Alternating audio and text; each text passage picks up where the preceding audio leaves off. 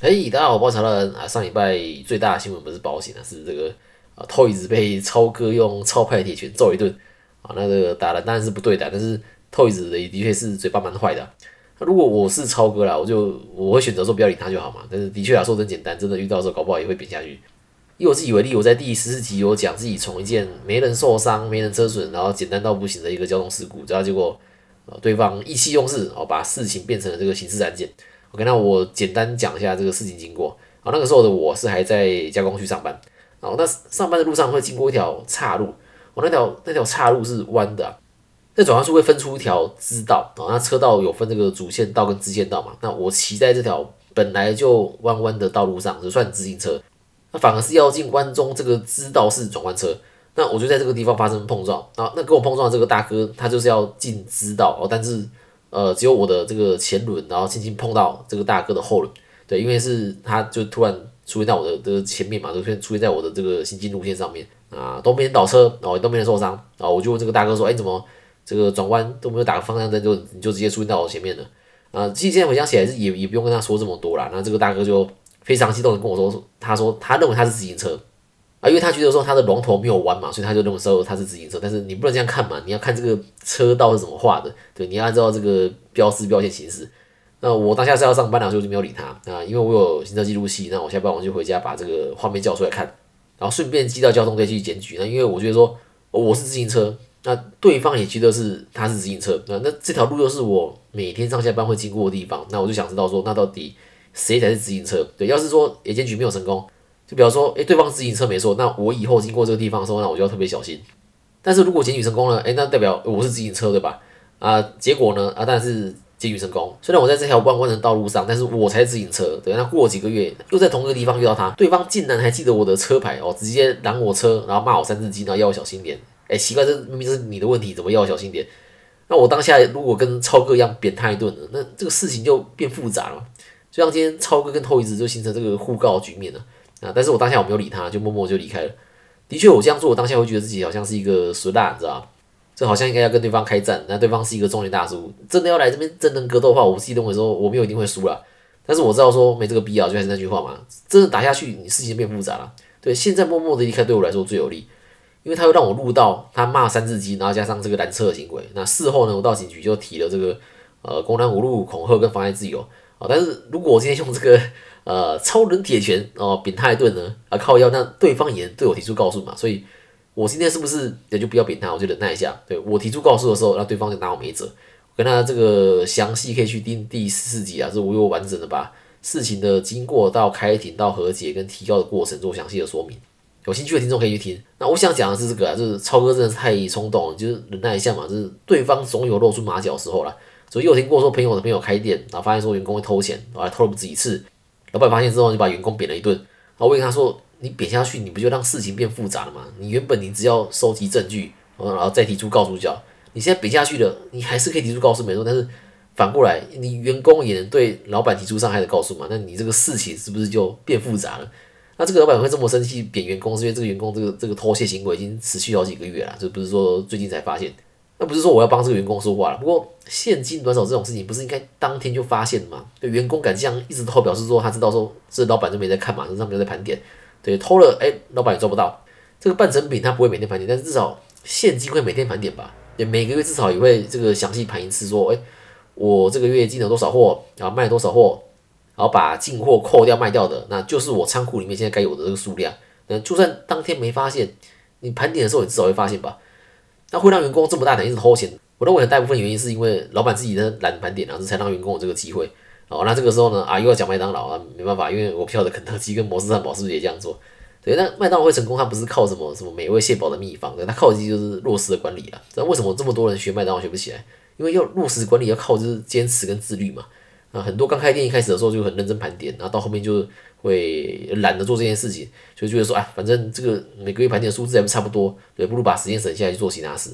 那麦当劳到今天他还是会认真盘点哦，那当然有些单价不高，像吸管，哦，但现在没有吸管了，对，它只会出盘，然后单价比较高的，可能这个炸鸡鸡块它才会细盘，就仔细的去数说，哦，剩几块，然后再去比对这个销售额，看库存有没有短少。所以在麦当劳从来不会听到说什么哦员工偷钱。还是什么偷炸鸡？对，偷你偷炸鸡也不会马上发现，因为炸鸡它不会每天盘点，但是现金就会，而且现金呢，它一天会盘三次。对，麦当劳是三班制嘛，它每次交接班的时候呢，它都会拿这个收音机里面的钱去盘点，所以一天会盘三次现金。那这个时候就会发现现金短少嘛，你短少一点点可能还好，对，就是现金你处处理就好。但是如果金额太夸张啊，当然就开始看监视器了嘛。那员工也都知道了，所以也根本不会去偷钱，因为就算偷了，下次交接班八个小时内就被发现，对，那丢了工作坊得不偿失，严重一点还被提告，所以也不会有去做这件事情。好了，好那我们下主题来讲这个开店必备的保险。那为什么这个雇主要帮员工保意外险？因为开店通常会请员工啦。那我也遇过说，哎，老板是自己一个人在做的也有。像我之前做模式开发是做这个宠物美容店嘛。那大概有一半的宠物美容店都是一人作业，就没有请员工。那其他行业啊，通常是有请员工的比较多。那既然呢有请员工，那老板就要对员工上班时间发生的意外事故负责。那有人会说，哎，这个员工就骑车到公司上班，啊，这个工作内容也就是这个打打电脑嘛，行政作业，这哪会发生意外？哎，不过别忘了，这个上下班的路程发生意外的话，雇主也是要负赔偿责任的。对，更不要说你开的店是需要员工跑外勤的话，就假如说你是餐饮店需要外送。在外送的时候发生意外，那更是雇主的责任嘛，所以我都会建议雇主帮员工保意外险，而且最好是能用公司的名义帮员工保，对，不能说拿钱给员工叫他继续保。如果是拿钱给员工叫他继续保的话，被保险的是员工本人没错，那请问要保人是谁？你拿钱给他叫他继续保，要要保人当然也是员工自己啊。那这样真的发生意外的时候，雇主还要去证明员工的意外险保费是雇主负担的，那要是没办法证明。那这让员工拿着老板的钱投保的意外险，甚至没办法去抵充雇主的责任。我举个例子，假如说我今天开了一间这个这个鸡排店，哦，超派，哦，然后我请了一个员工，啊，因为我知道说员工这个上下班途中呢，车祸受伤的话呢，哦，我要负责，哦？那加上我也怕员工在店内可能会不小心被油烫伤之类的，哦，所以我给员工一年三千元去保了一张安达产物的意外险，啊，投保后两个月呢，员工在上班途中发生车祸，啊，意外身故了，哦，那家属就跟安达产物申请理赔拿到了三百万，但是家属事后又跟我求偿三百万，对，因为这张保单上面的要被保人都是员工自己，所以家属认为这张保单是员工自己保的，那安达的理赔就不能抵充我的责任，那我还要再赔一次三百万给家属，那我当然会说安达这张保单这保费是我出的啊，对，那怎么不能抵充我的责任呢？对，可是我拿不出证据，对，因为我是给员工现金，对，也没有对话记录，那这个时候对我来说我就很难说这个三百万的理赔可以抵充我的责任。那这种事情只要发生一次就可以让我倒闭。那我认为一样帮员工投保意外险更好的做法是，要保人必须是法人或是雇主本人，这样在发生意外的时候，我才能说，哎，这张保单的保费是我出的嘛？对，要要保人是我啊，要保人就是缴交保费的人嘛，所以要保人是我，就是最好的证明，对，证明说保费是我出的。但这个时候再发生一样的意外，家属拿到三百万就能当做是我给员工的理赔，已经抵充我的责任了。那有没有这个更好的方式呢？啊，当然有。对，不止安大产物啊，所有产物保险公司的个人意外险都是一年期的，变成说我一次就要帮员工保一年。那要是中途离职的话，我是可以解约，但是下个新员工来的时候，我要再帮他投保一次，就是手续会变得比较麻烦，是其中一点。那还有一点就是，不是每张意外险都能用法人或是用雇主当要保人帮员工投保。那如果说你今天有统编，有有公司名称，你帮员工投保可能会比较方便啊。但是很多小本经营的生意是根本就没有统编的，对。那这个时候你用雇主的名字去帮员工保意外险的话，可能会被荷包挡住，因为雇主跟员工之间他没有保险利益嘛，所以不能互为要被保人，就跟这个兄弟姐妹之间不能互为要被保人意思一样。对，所谓这个啊有需求就有供给，那各家成保险公司做推出所谓的这个雇主责任险，那人寿保险公司也有，不过人寿保险公司叫团险，对，是意外险呐。只是说人寿这边可以多加医疗险或者其他寿险给员工当福利，而且它保障是二十四小时不间断的。如果只要单纯的意外险保障上半时段就好的话呢，可以找啊产物保险公司的雇主补偿责任险，然后一下我们就简称它为雇补险。那雇补险的要被保人都是雇主，那员工是用列名册的方式投保。那要被保人都是雇主有优点，所以如果真的发生意外要理赔的话，理赔金可以先给雇主，对，而不是给员工。啊，那如果员工跟雇主求偿的话呢，那雇主就可以拿着理赔金跟员工谈和解，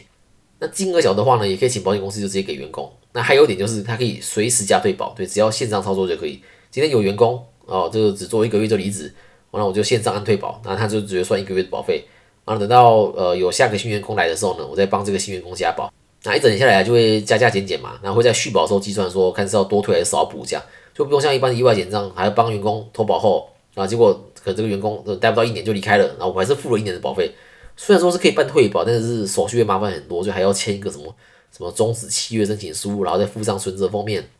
那讲这么多固补险的优点好像很神哦，那还是要讲一下这个要注意的地方。首先就我刚刚讲的，这固补险的保障是上班时间，对，也就是说不是上班时间的话是没有保障的。但如果你要找的，不管是上班时间还是下班时间都能给员工保障的话，那你要找人寿保险公司的团险，那当然保费也会比固补险高一些了。那开店当然不止员工的保险啊，还有保障客人的公共意外险，好，那商业火险也都是对，尤其是你的营业项目是有需要开火的话，那这个这我们就留到下一期来讲。虽然我们说雇补险可以理赔上下班途中发生的意外，但是也要看员工骑的这个路线是不是真的从住家到公司。我，虽然说每个人骑车的习惯不同啊，那有的人会为了说避开车多路段会绕路嘛，这反而比较快，对不对？那你知道这个路线不要太过分，那通常不有问题了。但是如果我今天是要先开车送小孩上学呢？然后学校的方向跟公司是反方向，那这个时候发生意外会赔吗？或者说我今天上班前我想要去吃一间好吃的早餐店去买早餐，然后外带去公司吃，那这个时候发生意外险会赔吗？那那可以在下面留下你的想法，认为说，诶该赔为什么，或者说不该赔为什么？好，那今天先到这边，那接下帮我五星好评加留言，然后有保险需求或相关问题可以大家去找我，或是有什么想对我说的话，可以在下面留言，那我会在节目最后念出来，拜拜。